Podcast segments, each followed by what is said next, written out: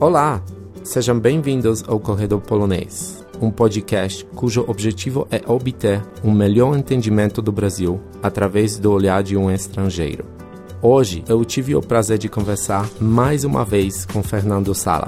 Como vocês já sabem, ele é doutor em Sociologia pela USP e pesquisador do Núcleo de Estudos da Violência da Universidade de São Paulo desde 1997. Sua pesquisa engloba diversas áreas, entre elas o sistema penitenciário e a segurança pública do Estado paulista, rebeliões prisionais e direitos humanos. Além disso, ele teve a experiência em trabalhar no sistema penitenciário do Estado de São Paulo. Dessa vez, conversamos sobre o fenômeno do primeiro comando da capital, o PCC, a estrutura e o surgimento do movimento, as várias fases pelas quais este passou e a incrível influência que o movimento tem nas prisões paulistas e fora delas. Além disso, debatemos as condições de vida em bairros pobres, laços de dependência entre usuários de drogas e traficantes, e a diferença entre o PCC e as gangues nas prisões dos Estados Unidos. Apontamos também vários paradoxos, como o entendimento dos direitos humanos no Brasil, a relação do governo e o PCC, as práticas punitivas nas prisões, aplicadas pelo Estado e pelo PCC, e alguns outros tópicos. Para mim foi mais uma vez um enorme prazer conversar sobre as pesquisas do Dr. Fernando e entender por este prisma um dos movimentos organizados mais intrigantes na história do crime brasileiro, o que atrai ou coage as pessoas a fazerem parte dele, e por que ele surgiu no Brasil. Gostaria de pedir a compreensão de vocês em relação à qualidade do áudio. Infelizmente houveram interrupções. Aproveite essa conversa e até a próxima. Coisa pra vender tem, gente pra comprar tem, preço barato tem, comércio informal, tem preconceito tem, tem violência tem, criminalidade tem, mas tudo é tão normal. Aqui não há emprego e ninguém trabalha. A gente pode conversar as condições que antes de surgimento do, do, do PSC. E, e, depois, na segunda parte, a gente pode conversar um pouco sobre a análise do, do PSC. E uma palavra que me chamou muito a atenção são muitos paradoxos sobre a criação do PSC, sobre um, relacionamento com o governo. E a palavra paradoxo me surgiu várias vezes na, na minha mente. Né? Um dos artigos você mencionou que essa diferença entre gangues e, e máfias no, nos Estados Unidos e, e, PCC, né? Como que o PCC é o crime organizado em geral. Qual é essa diferença? A diferença mais importante, pensando no, no caso das gangues é, em várias cidades é, da América do Norte, em outros lugares, é, e grupos como máfia, e tantas, e tantas outras associações criminosas que existem e existiram pelo mundo, a, a, a, parece que o diferencial do, do, do, do, PCC foi ele ter surgido no ambiente prisional. Quanto essas outras associações, elas são gangues de rua, gangues que têm atuação em áreas especializadas de crime e elas têm uma atuação muito forte fora dos ambientes prisionais, parece que o principal elemento de distinção foi o surgimento do caso do PCC no ambiente prisional. Foi ali que se constituiu praticamente a trama de relações que uniu várias pessoas que depois vão dar uma certa consistência enquanto grupo porque acho que assim, a, o, mais, o mais importante dos grupos é que eles têm traços de identidade, eles têm algum traço que os, os une. E isso pode ser tanto a atividade que eles desempenham, como também é, caráter étnico, racial, né? enfim, há várias possibilidades de o grupo criar algum elemento que, por assim dizer, que serve de elo entre os seus membros. E, e aí, quando a gente olha a máfia e tantos outros grupos, né? Eles têm uma atuação muito mais fora das prisões, eles têm uma teia de relações muito mais extensa, muitas vezes, pelos próprios circuitos políticos, institucionais, o, a máfia, a drangueta, enfim, tem várias outras organizações, elas são muito exemplares. No caso do PCC, me parece que esse, essa origem ela é bastante particular. Parece que algumas outras organizações na América Central também tiveram alguma coisa parecida. Mas no caso do, do PCC, essa origem ela é bastante sui generis, é, é bastante original. E isso, eu acho que isso tem uma, talvez isso tenha criado uma trajetória interessante para a própria formação desse grupo, né? Porque para ele se consolidar, ele teve que ter toda uma, uma série de é, vamos dizer assim, ganhar espaço dentro da própria prisão. E isso significou entrar em atrito, conflitos com outros grupos, né, que já existiam, gangues, enfim, né, bandos de presos tal, né. E ah, isso é interessante também porque é muitas vezes no processo de conflito com o outro, o outro serve de referência para você dar a, a identidade para si mesmo. Isso na antropologia é muito comum a gente pensar que é, é, a alteridade, é o outro que vai ajudar a eu mesmo me pensar como uma identidade. É, eles, eles contra nós, né? Tipo um Exatamente demorou um pouco para chamar a atenção do público de uma forma geral, mas é, em 2001, quando tem a primeira grande mega rebelião, ficou claro que esse grupo tinha uma capacidade impressionante de mobilização, de articulação dentro do sistema prisional paulista e também começava a dar é, mostras que ele era bastante capaz de se articular, aí sim, também fora dos ambientes prisionais. Bairros, né, influenciando muitas áreas, controlando muito do tráfico de drogas em várias áreas. Acho que o fenômeno mais digno de análise, do ponto de vista da, de um grupo organizado né, como o PCC, é ele ter surgido nas prisões e a sua atuação, a sua consolidação também transbordar para fora das prisões. E, e, aí sim ter, uma, ter um enredamento, né, ter um envolvimento com a parte de fora das prisões bastante grande. E aí uma terceira etapa que a gente pode dizer que vem acontecendo nos últimos, talvez nos últimos é, dez anos, é um pouco a, a, a extensão do PCC para outros estados no Brasil. É ainda um fenômeno talvez pouco estudado, pouco conhecido, mas é fato de que em vários lugares do Brasil existem articulações, existem é, composições do PCC com grupos locais, é, a ponto de ter, muitas vezes, até rebeliões em uhum. unidades nacionais envolvendo personagens a favor e contra o próprio PCC. Eu queria te perguntar, em um dos seus um, artigos, você mencionou escravidão urbana, quando você estava uh, escrevendo sobre venda de drogas. É, a palavra escravidão, não, eu não me lembro exatamente o contexto que eu usei, Camilo. Lógico que a palavra escravidão ela é, um, é um pouco forte, porque a escravidão ela remete sempre que uma uhum. pessoa pode ser proprietária da outra. Né? A relação de escravidão é essa, né? É, o senhor ele era dono de uma pessoa, ele comprava, ele podia vender essa pessoa.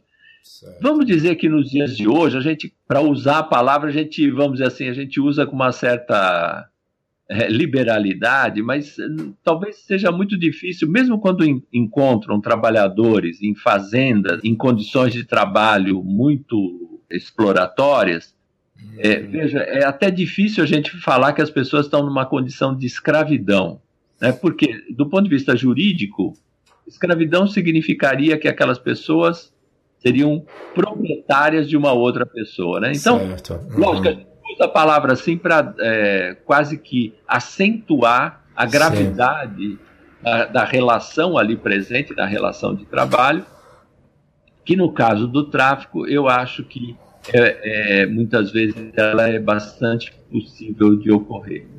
Esse ponto, uh, Camilo, talvez seja um daqueles, daqueles pontos é, é, de paradoxo que você mesmo mencionava, né? Hum. Porque a, a, expansão do mercado de drogas, como uma, um mercado ilegal, ele, ele, é, ele é atravessado por esses paradoxos. De um lado, ele significa efetivamente oportunidade para muitas pessoas se inserirem em atividades remuneradas.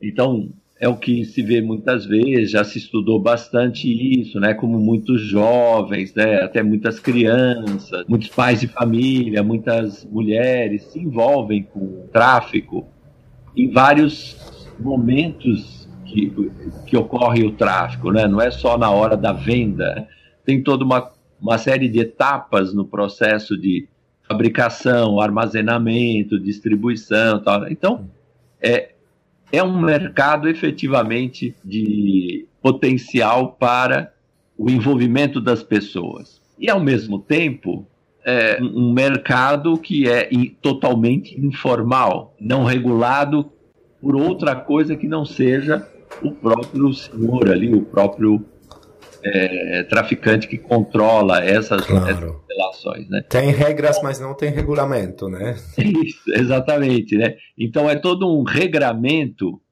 é, é, de, de uma operação de mercado onde as regras não são claras, evidentemente, e então isso é sempre uma há sempre uma possibilidade de, de, de você não ter como escapar, por assim dizer, de uma imposição, de uma, é, de uma de um controle sobre a atividade de trabalho feita pelos próprios traficantes.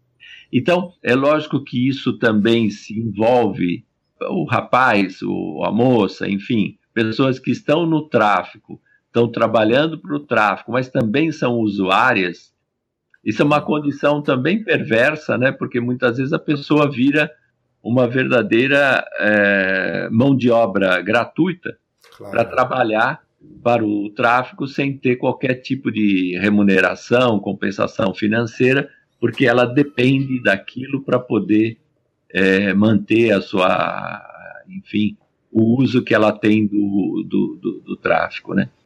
É, então essas relações de mercado que existem no, no, nos mercados ilegais, ela é bastante complicada porque ela cria uma situação de, muitas vezes, de dependência, de cumplicidade, que, que fazem com que a pessoa fique extremamente dependente da, da, do, dos, por assim dizer, do controle que os, os traficantes, que, enfim, é, contrabandistas e outros uhum. que controlam o mercado ilegal é, imponham para essas pessoas. Na verdade, ela gera uma vulnerabilidade muito grande para essas pessoas. Então, uh, isso é a situação na, nas ruas, vamos dizer, né? Em São Paulo, anos 70, 80, 90. Vamos conversar um pouco sobre a situação prisional. Qual, qual foi o foco da solução do problema prisional desde os anos 80? Eu acho que a gente tinha mencionado na conversa anterior, Camilo, quando chegam os anos 80, é, o Brasil vive uma situação, e São Paulo é bastante representativo disso, é, chega uma, uma situação em que há um número muito grande de pessoas presas, há um número pequeno de unidades prisionais, há uma condição de encarceramento bastante precária, e, bom, essa é a situação que chega nos anos 80. Nesse mesmo momento, o Brasil começa a se democratizar, sair daquele regime militar e começa a se democratizar. Isso significou que os, os, vamos dizer assim, os líderes políticos da época, eles também quisessem fazer um processo de modernizar o sistema prisional, evitar que a, as prisões continuassem a ser locais de tortura, uh, de arbitrariedades e tal. Então houve todo um movimento favorável a melhorar as condições das prisões no Rio de Janeiro, São Paulo e Minas, principalmente, Minas Gerais principalmente, que, que tentaram impulsionar essa, essa modernização, essa o que se chamava na época humanização dos presídios. E o que é muito curioso é que essa, isso chega num momento em que a gente começa a viver uma espécie de uma crise muito grande na área da segurança, é, onde se demandava mais é, severidade nas punições, onde se demandava mais atuação da polícia, mais rigor da polícia. Então era uma situação absolutamente paradoxal, porque de um lado a gente tinha democratização política e de um outro lado uma pressão é, que vinha de vários setores da sociedade e cativava a opinião de parte dessa sociedade favorável a um endurecimento é, das políticas penais, a um endurecimento da, da, da, da atuação da polícia, um enorme apoio a atividades, vamos dizer assim, arbitrárias por parte da polícia. E para você ter uma uhum. ideia do paradoxo que se vivia, é, em 84, no meio desse processo, houve a aprovação da lei de execução penal, que trouxeram avanços muito importantes para a condição das prisões. No entanto, esse era o clima político, que não era um clima político consensual, é, não havia um acordo sobre esse rumo que o sistema prisional deveria tomar. O que me parece é, importante entender que, naquele momento, o sistema tem uma certa crise estrutural, ao mesmo tempo, você tem uma democratização querendo promover mudanças na, naquele regime que vinha de um sistema militar, ao mesmo tempo que há uma demanda da sociedade por uma atuação mais severa da polícia. Então, isso criou um clima bastante é, conflituoso no debate sobre as prisões. Até hoje, Camil, você deve ouvir a, a, as pessoas um certo horror falar de direitos humanos, porque naquela época as, os movimentos de direitos humanos, tal, tal, tal, começavam a denunciar as arbitrariedades que eram praticadas contra os presos. A agenda de direitos humanos foi quase que identificada como só defendendo bandidos. E vem dessa época exatamente. Então, quando. Olha, olha a contradição da coisa, né? Tudo um, um movimento muito importante de democratização da sociedade e é, favorável né, a, a, a liberalizar os, os, as instituições e ao mesmo tempo essa quase que essa contracorrente é, é, apontando que não não era possível defender defender criminosos, isso era um absurdo. Havia um uhum. movimento muito forte em favor da pena de morte. Eu acho que você deve ter lido o artigo das comissões de solidariedade ao PCC, que é, era um pouco da nossa reflexão, era, foi exatamente sobre isso. Naquele momento, nos anos 80, se tentou, por exemplo, fazer um movimento de dar voz aos presos, ouvir que os presos tivessem representação, que eles negociassem com a, com a diretoria, né, o, o, cotidiano prisional. Quando você olha na literatura internacional, Camilo, são coisas muito comuns, né? Sabe-se que, por exemplo, um cotidiano prisional ele é melhor administrado quando você também negocia com os presos claramente, em torno de regras claras, como ah. que você vai conduzir o cotidiano. Isso dá legitimidade para o, o, a gestão prisional, dá legitimidade, dá autoridade dos, dos administradores e guardas e dá legitimidade para a punição recebida pelos próprios presos. Isso não, não encontrou ambiente favorável no sistema prisional naquele momento E essa experiência, ela foi prontamente é, é, rechaçada, desmontada e apresentada como se fosse ela a responsável pela crise do sistema prisional paulista na época. E essa, esse, esse refluxo, essa, essa é, por assim dizer, essa desmontagem daquela experiência do, dos anos 80, é, de certa forma vai ser sucedida, vai, vai, o que vai acontecer depois são aqueles acontecimentos de maior severidade no sistema prisional, que eu uhum. menciono, a rebelião de, de tanto de 86, 87 na penitenciária do Estado, 89 no 42º Distrito Policial, e depois na, na própria é, casa de detenção em 92. Então, nossa hipótese, Camilo, no, naquele artigo, era de que, na medida em que não há mais possibilidade objetiva de se fazer uma, vamos dizer assim, um, um regramento claro com os presos, o endurecimento tomou lugar e o endurecimento significava não política, significava você não fazer negociação, você não fazer concessões né, e levar uma uhum. política de maior severidade. Uma coisa que me chamou a atenção também que essa solução do problema prisional é, foi praticamente criar mais prisões, né? mais, mais cadeias públicas. Uma estatística que, que eu li que em 1990 é, no estado do São Paulo tinha 37 um, é, prisões, né, ou cadeias públicas, e em 2013 já esse número aumentou até é, 148.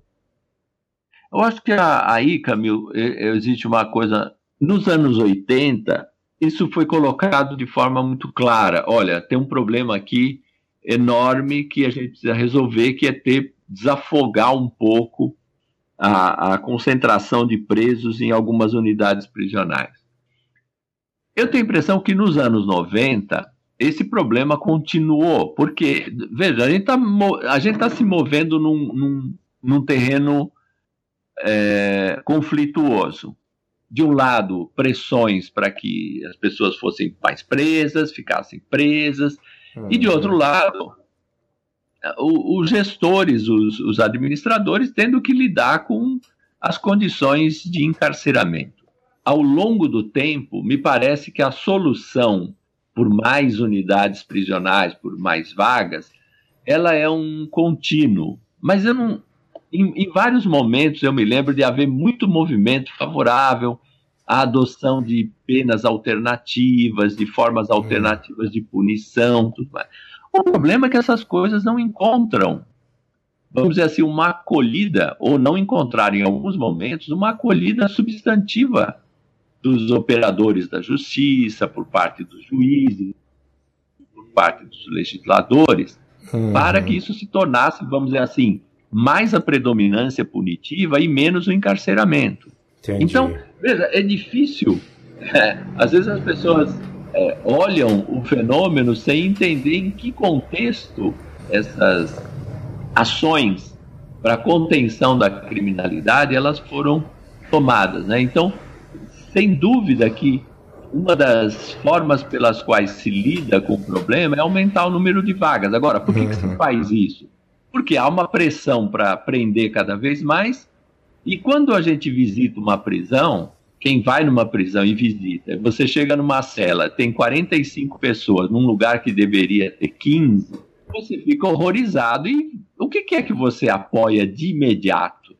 De imediato se apoia que aquilo não, não tem sentido, que aquilo não pode ser daquele jeito, que é preciso tirar as pessoas daquela condição humilhante e degradante.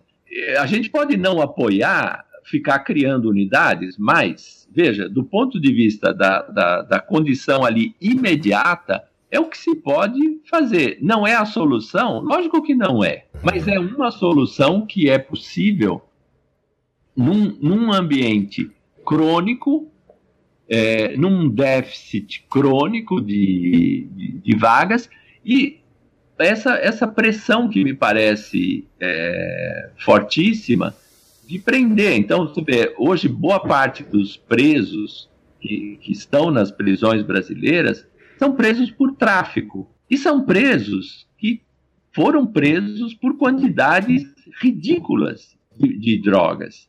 E, no entanto, você fala assim, mas por que, que as pessoas estão fazendo isso? Sim, mas a sociedade apoia esse tipo de coisa. Apoia que a polícia faça esse tipo de coisa. Então, aí você chega numa prisão que cabem 300 pessoas, tem 1.200, você fala, bom, o que, o que é que a gente está tá olhando? Não é o melhor dos mundos criar outras prisões, mas também achar que aquilo, né, 1.200 presos, onde está 300, é alguma coisa aceitável, é um negócio complicado.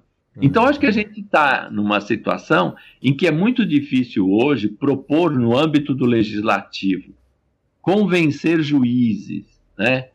Você vê, os juízes, é, muitas vezes, eles são muito resistentes à aplicação de outras penalidades que não encarceramento. Se alguém for preso pela segunda vez por tráfico, ele vai ficar preso se for em flagrante, ele vai ficar preso. Veja, a gente tem situações absurdas, Camil, né, de uma, uma mulher entrou no supermercado, roubou uma coisa pequena lá, tal, tal, tal. Se essa mulher não for primária, se ela já fez isso alguma vez ou algumas vezes antes, ela foi presa em flagrante, ela vai ficar presa. Olha o absurdo da coisa, que é muitas vezes é uma quantia irrisória, o dano, é, um, é alguma coisa eh, completamente injustificável do ponto de vista de uma lógica de como uhum. lidar com um problema social, você encarcerar a pessoa. E olha, essa, esse tipo de coisa, na verdade, a gente teria que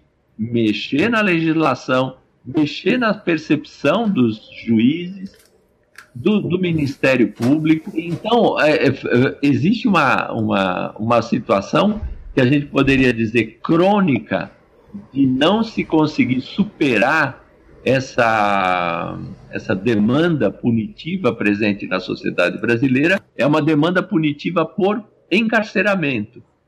Até hoje, né, há um conservadorismo enorme é, e é muito. E olha que houve avanços importantes nos anos 90, é, depois da toda aquela coisa do Carandiru e tal a gente uhum. teve em São Paulo um governo que foi bastante razoável, que foi do, do Mário Covas, e no governo federal, o, o, Fernando Henrique Cardoso, que, de certa forma, apoiaram, assim, publicamente, uma agenda de direitos humanos. E, apesar de tudo, você vê como é que é, né? Então, a gente teve o primeiro Plano Nacional de Direitos Humanos, né? houve um, todo um debate sobre direitos humanos, tudo mais, tal, tal. Mas parece que essas coisas elas são difíceis de reverter. Né? As pessoas continuam achando que falou em direitos humanos, está falando direito de bandido. Hum.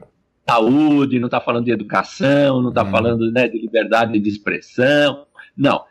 É uma coisa assim, impressionante essa limitação que as pessoas têm de pensar direitos humanos como essa apenas voltado para esse segmento. Você pode descrever o que é PCC, né? E possíveis ideias falsas ou ilusões sobre PCC. Então, olha, Camil, eu não sei se hoje eu, eu sou a melhor pessoa para falar é, disso, mas vou, vou passar para você as minhas impressões. Geralmente eu converso com algumas pessoas que ainda continuam estudando. Eu diria que eu até acompanho de longe, por assim dizer, essa, esse debate.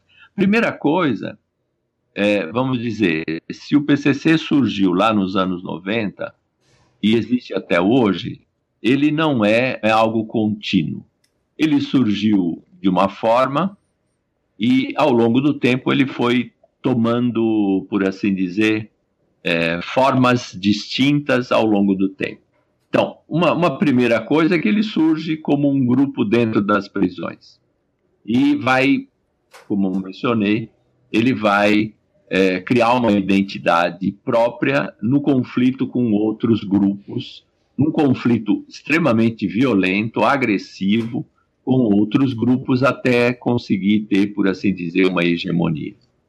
Então, esse é um. É, a gente poderia dizer que é uma fase importante, mas ainda bastante confinada ao ambiente prisional. Nunca deixou de ter, evidentemente, porque as prisões sempre são porosas, elas sempre dialogam com a está fora, mas parece que é um momento muito forte de consolidação do grupo é, no interior das prisões. Isso significava muitas vezes é, promover rebeliões, promover mortes, disputar o poder e enfrentar, sobretudo, enfrentar a própria administração prisional. Ah, a impressão que eu tenho é que depois de 2001, quando tem a mega rebelião, o PCC é hegemônico dentro do sistema prisional, ninguém mais vai desafiar o seu poder. E o que a coisa que talvez seja mais curiosa do ponto de vista da organização em si é que efetivamente se torna uma organização. Alguma hierarquia, que também não é linear, isso nunca foi também muito claro, é, e tem um sistema de comunicação né? seja por meio da, da, das visitas, seja entre os próprios presos por meio do celular, seja por meio dos advogados. Tem uma comunicação circulando entre os próprios membros e também, é, muitas vezes, tentando estabelecer pontes com a sociedade. É, então, esse, esse me parece que é um outro momento, um pouco diferente, que, quando a gente vai chegar em 2006 também tem uma demonstração muito forte da, da capacidade do, do, PCC de é, enfrentamento, tanto no ambiente prisional, como também no, no, no ambiente externo às prisões.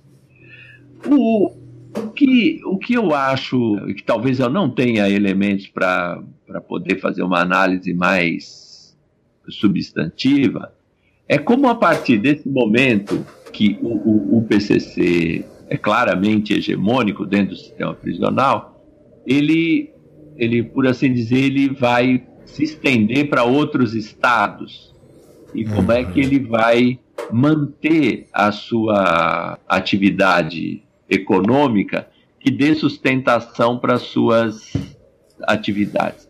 Porque há uma, há uma coisa que não muito claro como é que o PCC se mantém nas suas atividades econômicas. Uhum. Parece que atua no tráfico, mas também parece que atua em, outros, em outras atividades.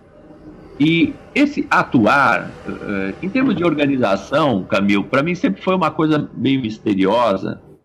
Parece que não há muita verticalidade.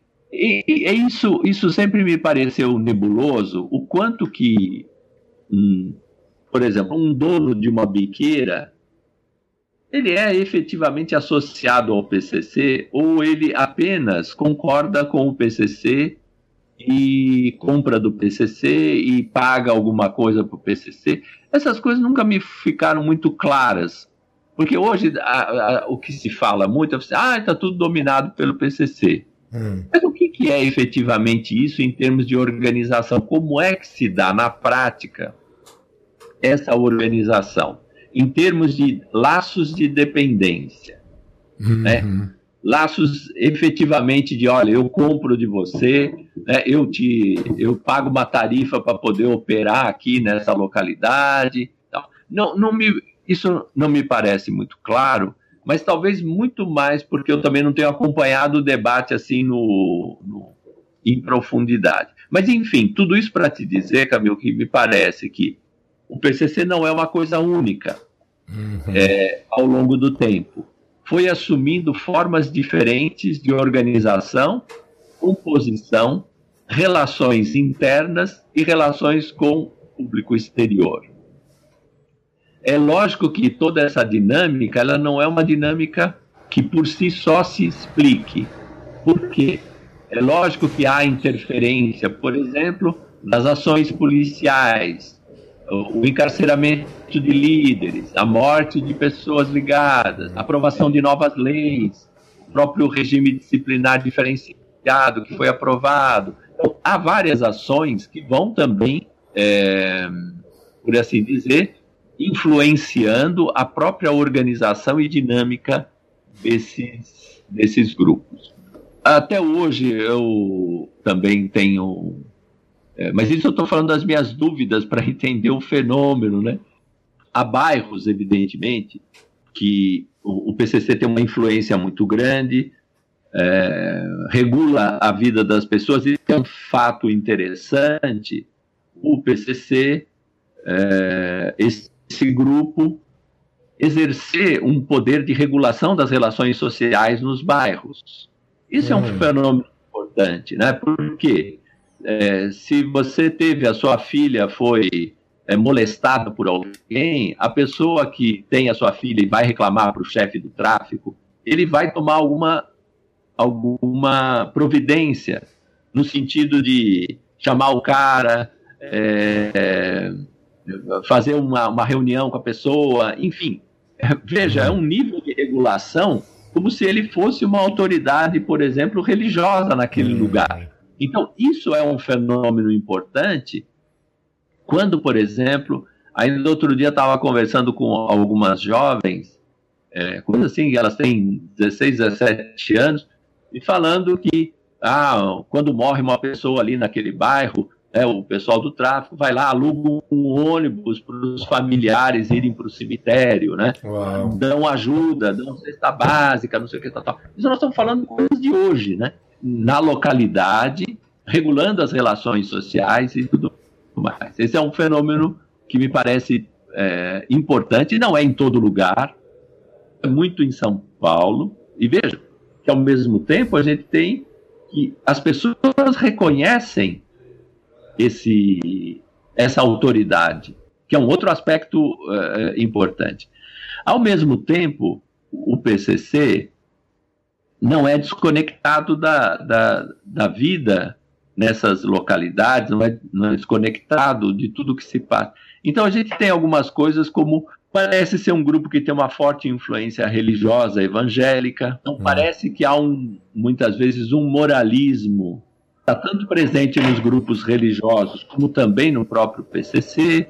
Né? Então, são fenômenos que, que, mostram que o PCC, vamos dizer assim, a, é influenciado por um conjunto de ideias, de, de valores que estão presentes nas comunidades.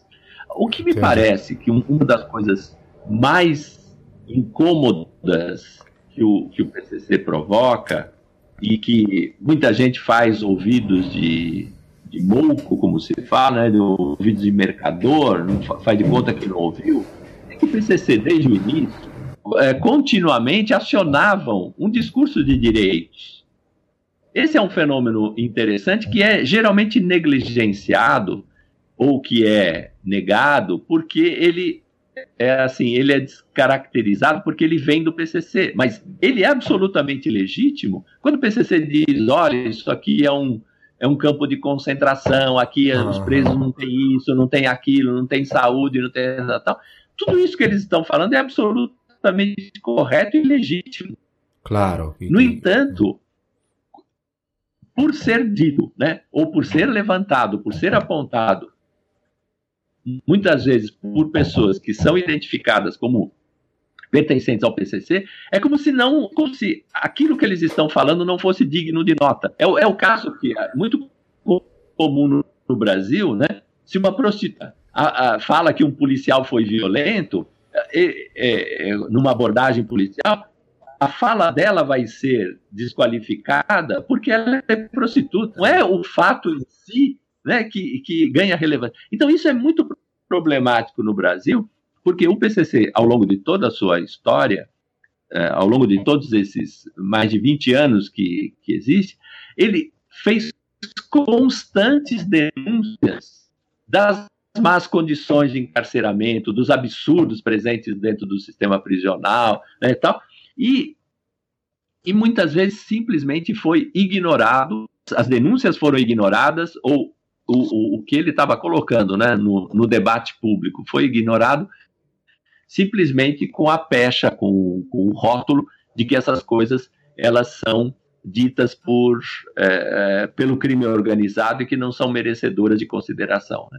Mas esse é um traço muito importante, que isso sempre foi muito foi cativante para os presos, né? Os, porque, de certa forma, o PCC acaba é, promovendo uma solidariedade entre os presos diante dessas condições de encarceramento. Mas, ah, por que, que o PCC cresceu tanto?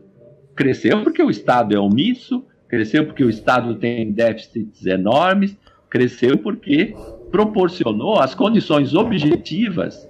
Veja, os presos continuam chegando numa prisão e não tendo muitas vezes o que, onde dormir, material de uhum. higiene. E, uhum. então, quem faz essas coisas é uma solidariedade entre os presos. Então, isso reforça os, as, as relações intra-presos e, evidentemente, que fortalece organizações como o próprio PCC.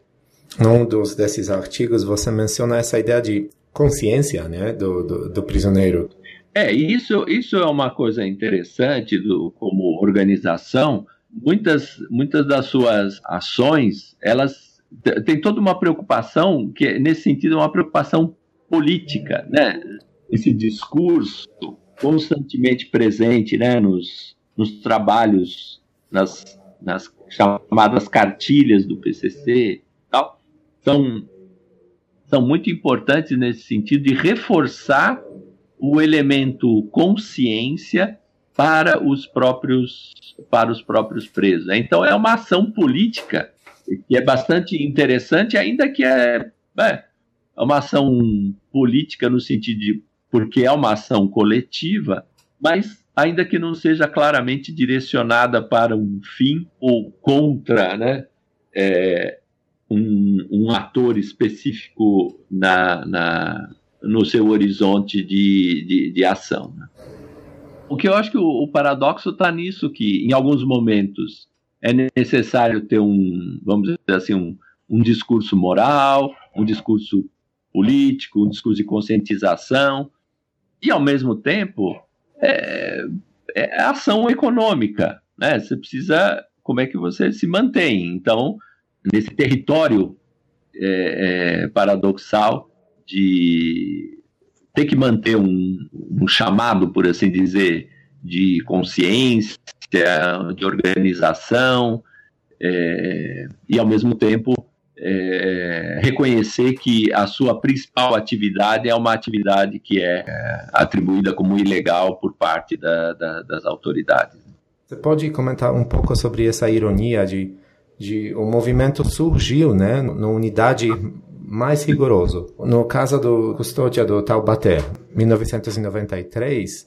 É, eu acho que isso é bem emblemático, né? Eu acho que a, no tempo, se a gente olha o, o passado naquele momento, o passado recente, que havia a rebelião de 86 em Venceslau, 87 na penitenciária do Estado, com muitos mortos, né, em condições de execução.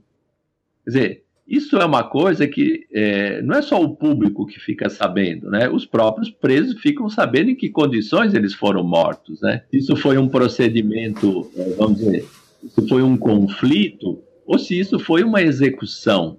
E depois, o massacre é, na casa de detenção, onde ficou claro também que ali não houve confronto, ali houve execução, né? Aí várias, vários dos presos foram é, é, remanejados para a casa de custódia. E essa casa de custódia, Camil, ela era já famosa entre os presos ser ali, ali tinha um anexo, que hoje existe, era um anexo onde para lá eram mandados os presos que apresentavam problemas de disciplina uhum. em vários lugares. Então ali já reunia os presos que eram considerados problemáticos. E aí sim, né, é um, o histórico daquela casa sempre foi um histórico de uma casa de muita violência, de fato de uma tortura. O gozado é que, assim, gozado, né, é, é trágico que as pessoas não dão pelota por aquilo que os presos falam. E os presos sempre falaram que ali era um lugar de constantes torturas, era um lugar de arbitrariedade. Né? Então, se de um lado pode parecer assim estranho que surgiu ali no lugar de maior rigor, é, mas ali era o lugar talvez mais propício para aparecer um grupo que uma das coisas que ele se propõe não é só uma atuação no crime, era o, por assim dizer, era o enfrentamento dessas condições de arbitrariedade dentro das prisões. Entendi. É, é, uma coisa que você também menciona, eu tenho agora consciência de não abusar esse, essa palavra paradoxo, mas também o, o, estado de São Paulo é mais rico, né, do Brasil, uh, com mais avançado sistema prisional, né, e, e, naquele estado exatamente surge o PCC, né? Exato, exatamente, né, quer dizer, no estado mais rico, no estado que tem a, a melhor o melhor sistema penitenciário, ou pelo menos o maior sistema penitenciário, onde tem a polícia mais bem aparelhada. Esses elementos, na verdade, eles não foram tão favoráveis como a gente poderia imaginar na contenção do crime. Muito pelo contrário, foi exatamente sob é, o, o sistema policial mais organizado, sob o sistema penitenciário mais organizado, sob o sistema é, socioeconômico mais rico da nação, que vai surgir o grupo mais por assim dizer, mais também bem organizado é. e, e, mais desafiador das autoridades no, no, no Brasil. Né? Eu não queria entrar, Camil, num, num, num debate acadêmico, que não, não, é o caso, né?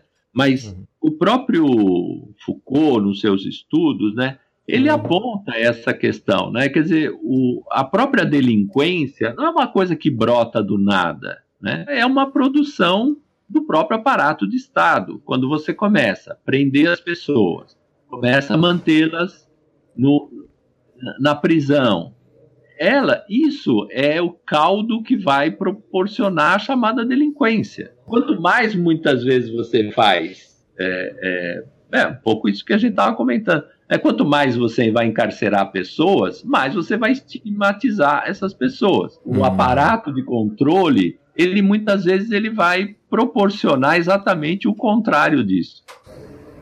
Vou admitir que, que uma coisa que você me esclareceu no, nos seus artigos, eu comecei minha pesquisa, claro que coisa que me mais marcou foi, foi o massacre na casa da detenção, né? Eu pensei que, que as rebeliões não aconteciam tão frequentemente, né? Mas, na verdade, as rebeliões aconteciam o tempo todo, né? Na, na verdade, eu, eu, tenho um pouco de, de estatísticas aqui é, que eu li nos seus artigos que em São Paulo praticamente cada ano tinha tinha muitas rebeliões, mas o, o, o que é importante no contexto do PCC é que que, por exemplo, em 1990 tinha 11 rebeliões, 91 14, mas no, no, em 93, que é ano de, de criação, já subiu por 56 e alcançou 95 em 97 e 73 em 2000, né?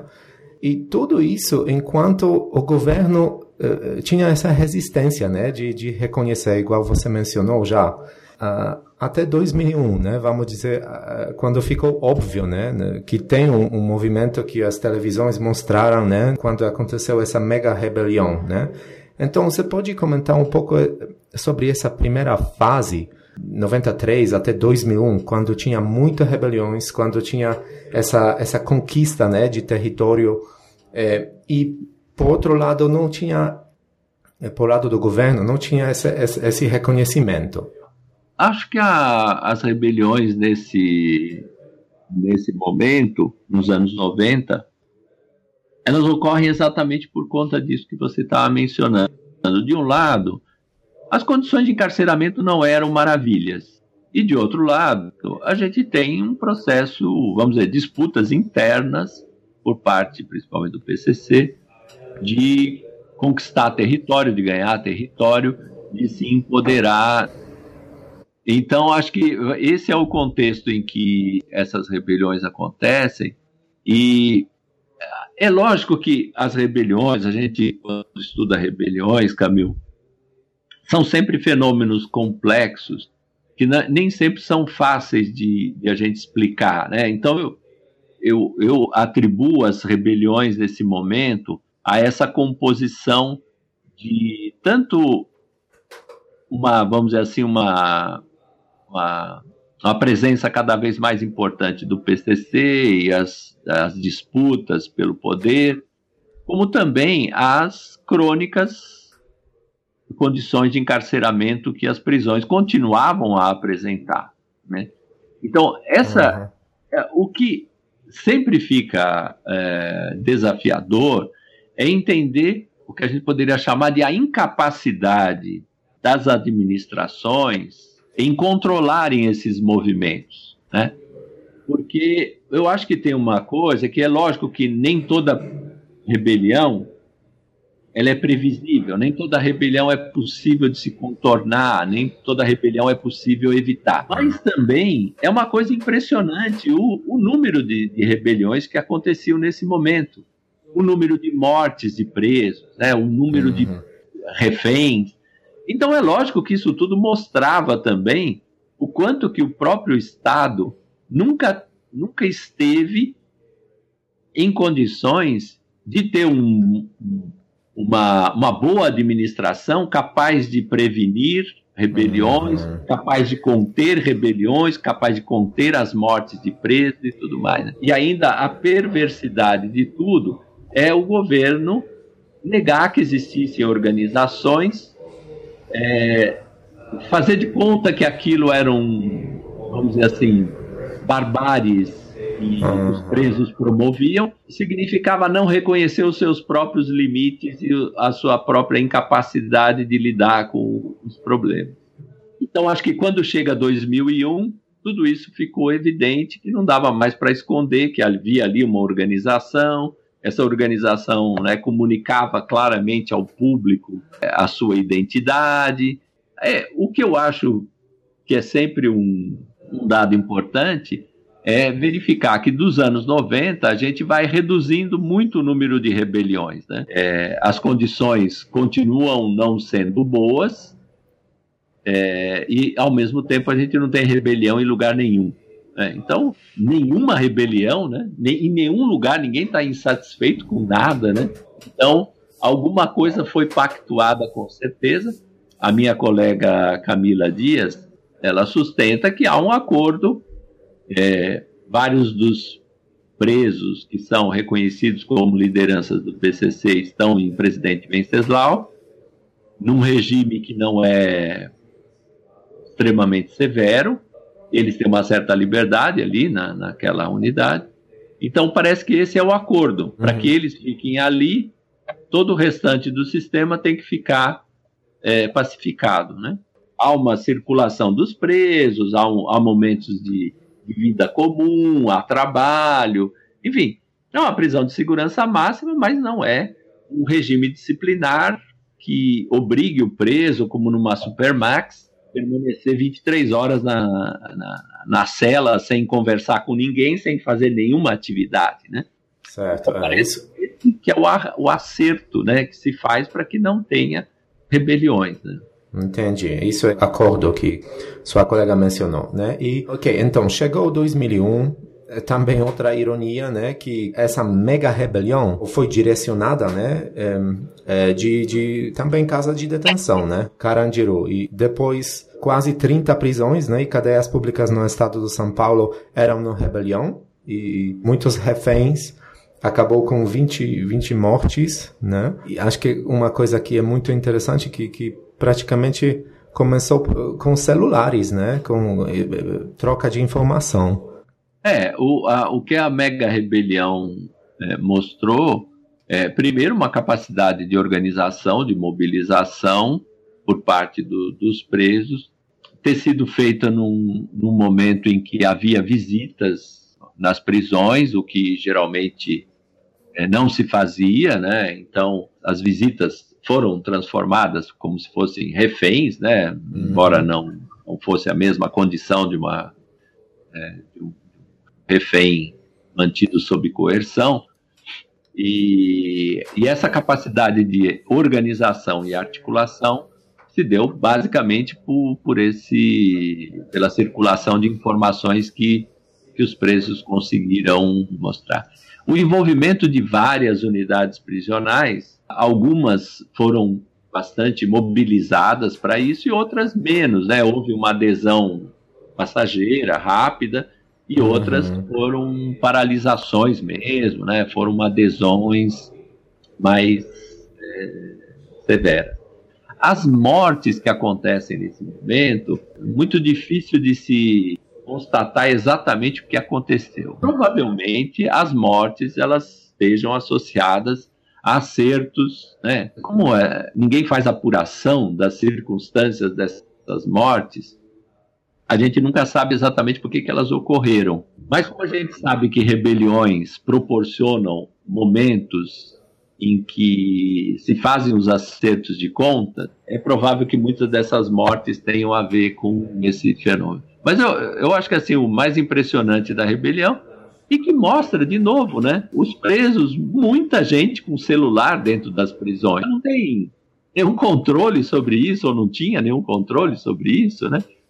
Então, é lógico que é uma falha na, na, na segurança enorme, mas que mostrava o quanto que essa falha estava presente em todos, em muitas prisões, e o quanto que, a partir dessa falha, os presos conseguiram se articular, fazer um movimento e comunicar-se com a população, né? Porque as televisões cobriram a, o fenômeno, né? As autoridades tiveram que reconhecer que o PCC existia, enfim, né? Colocou na pauta do debate público as condições das prisões naquele momento.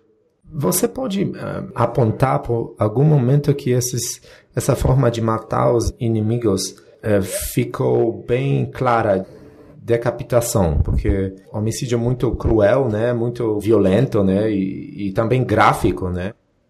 Pois é, Camilo, isso, isso sempre foi para mim uma, uma curiosidade muito grande, né? Porque quando eu comecei a ver as, as as primeiras mortes nos anos 90, pelo menos as notícias que eu tenho é de que foram nos anos 90, mas eu, eu não tenho certeza, assim, em 87, quando teve a rebelião na, na penitenciária do Estado, o, o, o refém, um funcionário, um agente penitenciário que foi morto pelos presos, ele foi decapitado. Eu não tenho certeza. Mas, de qualquer forma, Parece que essa prática, ela só, é, vamos dizer, se tornou comum a partir dos anos 90. E, e eu acho que a, essa prática, para mim, ainda é uma coisa assim, não muito clara de onde ela vem. Porque ela demonstra sempre uma, um alto grau de violência tem todo um significado complexo que eu sempre tive muita curiosidade de estudar, embora nunca tenha levado muito adiante. Né? Você vê que até no mundo do terrorismo isso é uma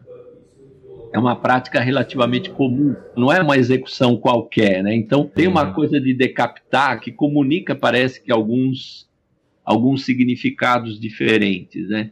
Agora eu, eu tendo a, a entender sem aprofundar ou sem ter muita capacidade para fazer uma reflexão mais profunda, de que essas decapitações que ocorrem nos anos 90 eram mais para comunicar um grau de, vamos dizer assim, de poder.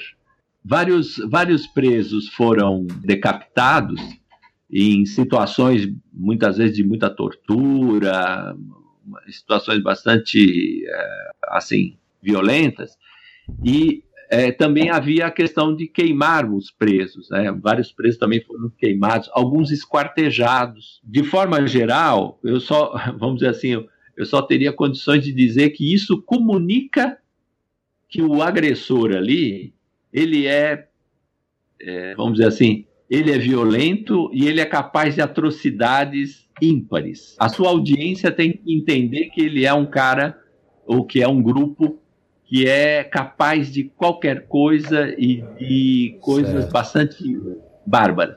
Acho que é um. Eu sempre tive muita curiosidade em aprofundar o significado disso. Até sobre essa coisa dos presos tacarem fogo.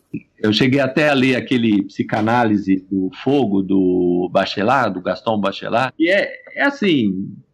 Mas não. É, ajuda a entender alguma coisa, mas é assim, é muito é muito distante do mundo prisional tal, né? Mas eu, eu acho que assim é um, é, um, é um ponto muito curioso esse a decapitação, o esquartejamento, que também é uma coisa que não é tão rara assim quanto a gente imagina, né? Tudo isso deu uma certa parada em São Paulo.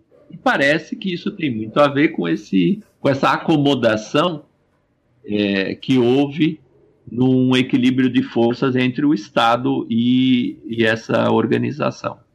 Quando, de certa forma, consolida o poder, praticamente não há muito mais necessidade de recorrer certo. a esse padrão de comunicação, né?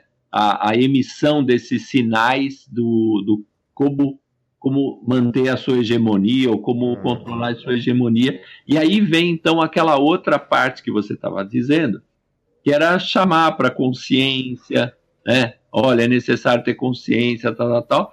Por quê? Já está claro que quem desafiar o poder já sabe o que pode acontecer. Há uma intimidação implícita. O poder, ele sempre tem, né? Lógico. Se eu for desafiar o Estado, eu sei que no limite alguém vem aqui me prende e tal. Né? Então, o, o PCC não é muito diferente isso, né? Já foi feita uma comunicação de que, em última instância, o uso da violência ele é absolutamente possível e previsível. Então, é, se a pessoa é tanto um dissidente como é um alguém que faz alguma denúncia, ele sabe que a, as chances de ele poder sofrer uma violência muito grande são enormes, né? Então, Mega Rebelião aconteceu 2001, agora 2001 para frente até 2006, né? Que eh, vocês chamaram expansão e imposição da dominância, né? E agora, igual que você mencionou, homicídios dentro das prisões caía muito, né? E, e mas o curiosidade, os suicídios, né? Vamos dizer, aumentaram. E o que aconteceu em 2006 em São Paulo? Acho que o, o 2006 teve um, um, fato, vamos dizer assim, é, daqueles que a gente chama de detonador, aquele, aquilo que dispara um, uma série de outros fatos, que foi um, ao que parece um, uma, uma relação muito pouco clara da polícia com um, dos familiares de um dos líderes do PCC, que parece uhum. que estaria sendo extorquido. O que o PCC fez foi paralisar um pouco a cidade, pôr fogo em ônibus, é, alguns agentes penitenciários foram mortos, alguns policiais, tal, né? Então tudo isso provocou uma, uma, uma espécie de uma crise de mobilidade na cidade e então meio que paralisou principalmente São Paulo, né? Então essa parece que tudo isso foi detonado. Assim, ah, mas por que, que isso aconteceu, né? Parece que tinha então alguma coisa não clara, mas de qualquer forma, o fato concreto é que, de novo, isso mostrou o quanto que o, o PCC estava atuando, estava presente fora das prisões.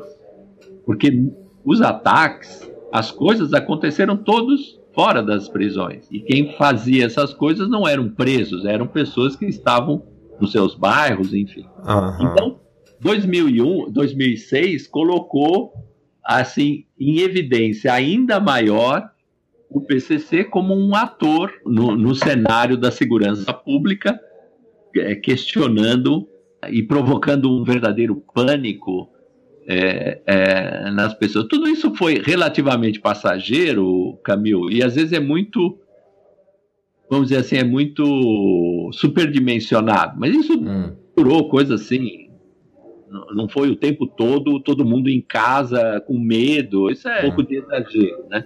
O fato objetivo é que vários ônibus foram queimados, o trânsito foi é, assim a, a, mobilidade na cidade foi parada é, e principalmente agentes públicos foram mortos, principalmente policiais e agentes penitenciários. Ah. O que também é um outro lado bastante mal contado da história, é que parece ou que houve um revide muito forte por parte da polícia Isso. sobre familiares e, ex é, e amigos de pessoas que estavam presas, né? Então, essas coisas é, de certa forma, também mostram a gravidade daquele momento. Durante uma semana, praticamente, 439 pessoas foram mortas né, por, por arma de fogo. É, isso, isso foi muito pouco. Se tentou constituir uma comissão para acompanhar esses casos, para investigar esses casos, as circunstâncias dessas mortes, porque todas elas ocorreram num período muito pequeno de tempo. E tudo por arma de fogo. Então, é lógico que isso coloca né, sob suspeita que foram execuções né, que, que ocorreram. Mas a, a, as dificuldades para se fazer esse tipo de acompanhamento são enormes, né? Se, se as forças policiais não estão dispostas a colaborar, a dar acesso às investigações. Acho que a coisa que uh, me chamou a atenção é que acumulou uh, esse caos, né, com o sequestro do jornalista do Rede Globo, né? E a consequência desse evento foi um foi possível uh, mostrar um, um pequeno vídeo, vídeo né do comunicado deles acho que isso também teve uma teve um alcance relativamente pequeno né porque parece que a hora que isso entrou era uma hora já de baixa audiência ah, é? Então eu acho que a, essas coisas essas coisas são interessantes né para a gente analisar enquanto o que, que, é que se pensou para comunicar para a população, lado do sistema, né? os meios que, que se pensou, né? o sequestro. De 2006 para cá, eu diria que a coisa entrou num ciclo que a gente talvez pudesse dizer de acomodação. Acomodação em que sentido? Não que os, os atores estejam se aceitando, mas o conflito direto os, os uh, vamos dizer assim, os embates diretos entre forças policiais e PCC, tanto dentro da prisão como fora, nos ambientes é, externos, eles são, eles são muito mais esporádicos, eles são muito mais circunstanciais do que a rotina hoje. E isso talvez tenha a ver com a própria expansão do PCC para outros estados, né, atuação em outros lugares e obtenção também de recursos em outros, é, até em outros países. Outro artigo que vocês uh, escreveram que eu achei um, bem fascinante que vocês falam um pouco sobre castigos, né? Você pode explicar esses três castigos, né? Que tem informal, por lado do PCC e administrativos e castigo legal. É, o que eu acho que a gente queria mostrar ali, Camil, é que no, nos dias de hoje, né, você tem uma coisa que é instâncias punitivas, né? Então, a gente tem níveis punitivos. Então, dentro da prisão, o que a gente queria mostrar é que a gente tem uma coisa, temos um problema. Por quê? A gente tem o, o preso comete um, uma infração, ela tem que estar prevista num regulamento. Porque o Estado tem que ter um regulamento. Então, o Estado tem lá um conjunto de regras, o que pode e o que não pode fazer. Então, se o preso comete uma falha, ele tem que ter o direito de se defender, mas ele pode ser punido por uma falha prevista numa codificação que é de conhecimento, que é burocrática, que é tal, tal. Até aí, tudo bem. Paralelamente a essa codificação, a gente tem uma outra coisa, que são as punições impostas pelo próprio Estado, pelos agentes penitenciários, ou por qualquer outro agente público, de forma ilegal. Por exemplo, você torturar, né, que é você impor um castigo que não está previsto. Né, tudo isso são coisas ilegais, não previstas no regulamento e são aplicadas pelo agente público. O que a gente queria mostrar é que o pior dos mundos que a gente tem hoje é que a gente tem uma terceira, ou vamos dizer assim, uma segunda instância que também aplica punições, que é o próprio PCC. Ou seja, ah, se o fulano é considerado homossexual, ele não pode ficar aqui nesse lugar. É, praticou uma coisa que é considerado uma traição, ele vai ter uma, uma punição que vai ser aplicada pelo, pelo PCC. Se o fulano cometeu tal coisa, o PCC determina que ele vai morrer. Ora, então nós estamos falando do quê? Nós estamos falando de uma outra instância que regula também a vida, o cotidiano prisional, e que, de certa forma, tá, é como se fosse assim uma, uma, uma instância paralela de administração de punições para os presos, numa regulação que, evidentemente, não é, é, formalizada, mas ela é uhum. pública por meio dos, seja dos estatutos do PCC, seja por meio de cartilhas, enfim, de outros meios que não aqueles, é, vamos dizer, formais.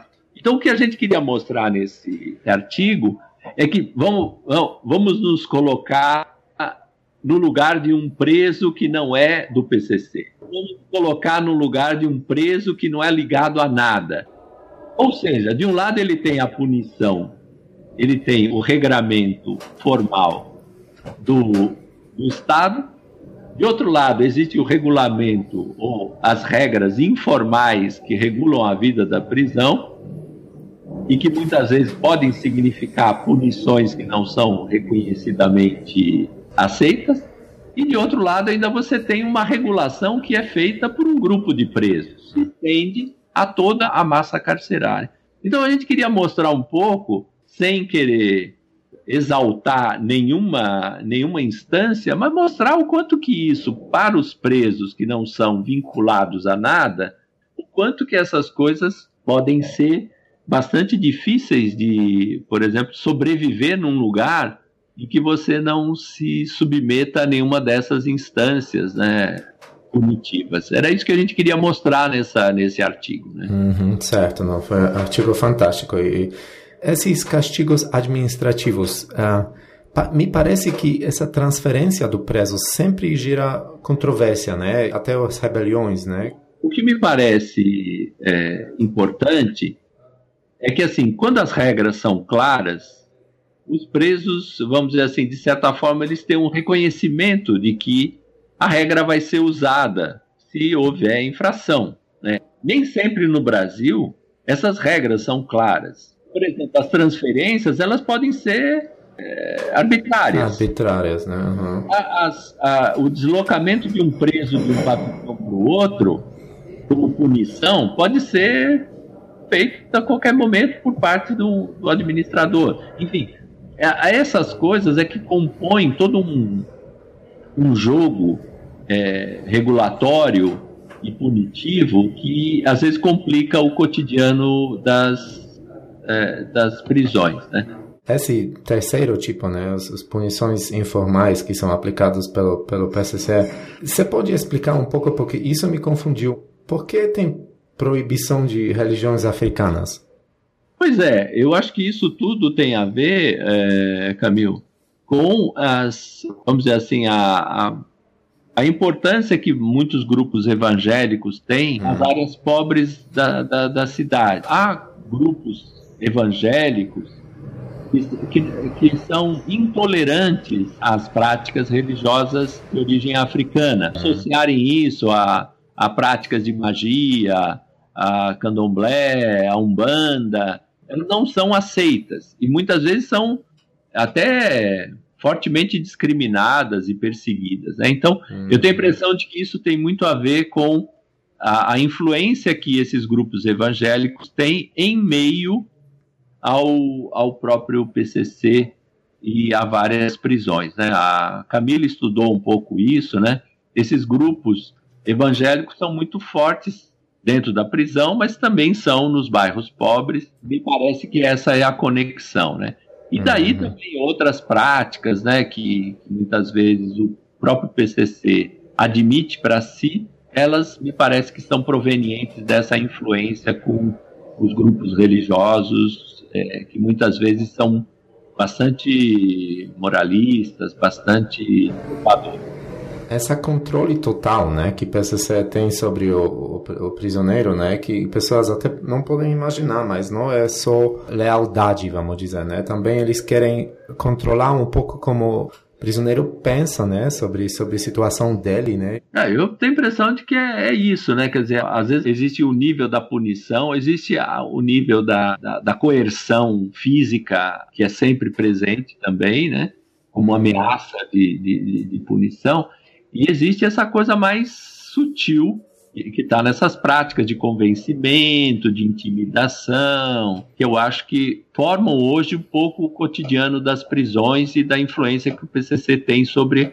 a massa carcerária. Hum. Tem que esquecer que, assim, no limite, existe aquela coisa de que você sabe que no limite existe o uso da violência. Por isso que a hum. violência ela é importante como uma, uma espécie de mito fundador. Certo, ela está sempre presente, né? Mas agora não, não, não, não. é acionada constantemente, né? Ela não é acionada por qualquer motivo ou rapidamente. É, é, você acha que PCC evoluiu? Num momento de, de artigo, vocês mencionam esse livro de União e Família, né? Que analisa os erros do maio do, do 2006 e lista amigos e inimigos do, do, da causa do, do PCC.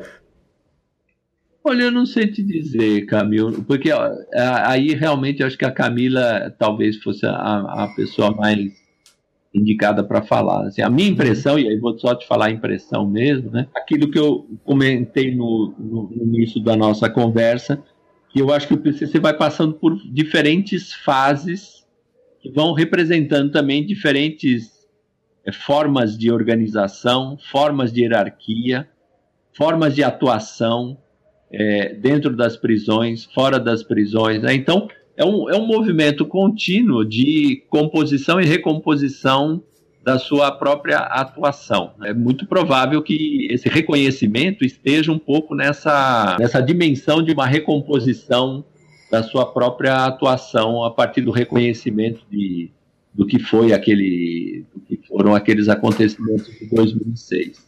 Qual é o sentimento da sociedade sobre eles? Olha, o, o, aí, Camil, eu acho que assim, a gente não tem nenhuma pesquisa, o que a gente costuma chamar de survey, uhum. possa, é, vamos dizer assim, com uma certa confiabilidade, fazer uma, uma, uma pesquisa quantitativa sobre as percepções da população, que segmentos vêm com simpatia, que sentimentos vêm com preocupação, com medo, com insegurança, a existência desse, desse grupo, né? O que é, o que é certo, ao que me parece, é que você vai em várias áreas pobres, especialmente do, de, de São Paulo, e o PCC ele não é visto como algo danoso, porque ele ajuda, porque ele colabora, porque ele aplica justiça, porque então é o é algo que talvez precise ser melhor qualificado, né? Se essa aceitação ela também está fundada no temor, na apreensão, no, na ameaça de aplicação de violência. É, eu acho que a gente sabe muito pouco sobre isso. O que a gente sabe é que nos bairros há uma convivência relativamente tranquila. É, eu acho que a gente ainda não tem uma pesquisa que possa mostrar de forma mais ampla o, as percepções da, da população em outros segmentos que não aqueles que convivem diretamente uhum. com o PCC nas áreas mais pobres da cidade. Qual é a sua impressão, então? É, eu acho que, assim, se você pegar e perguntar segmentos de classe média e, e superiores, é, hum, é, não tem nenhuma preocupação em entender por que, que esses movimentos apareceram, por que esses grupos apareceram, e simplesmente são hostilizados como, como, como bárbaros, como selvagens e tal, né? Que quem convive, né? E aí, de novo, né, as camadas mais pobres, os bairros periféricos, as favelas, que convivem com essas pessoas, não os veem dessa forma. O traficante muitas vezes é uma pessoa do próprio bairro, ele ajuda as pessoas, então tem uma outra relação, né? Então, de um lado, há uma convivência que não é tão problemática por parte dos setores da, da sociedade com o PCC, mas de outro lado, eu acho que tem alguns, algumas áreas que vêm com muita apreensão, com muito temor, né? Como se hum. fosse o, o maior problema de segurança que a gente tem e que de fato não me parece que seja. Muito obrigado, doutor. Tchau, tchau. Coisa pra vender tem, gente pra comprar tem, preço barato tem, comércio informal. Tem preconceito tem, tem violência tem, criminalidade tem, mas tudo é tão normal. Aqui não há emprego e ninguém trabalha. Os homens tomam tudo e chama de pirata. Presta um serviço público, quero uma medalha. Meu nome é Lampião Zapata Che Guevara. Eu sou a viúde do mercado negro. Eu levo acesso ao povo, esse é o meu emprego. Eu sou um ambulante, Regis Camelô.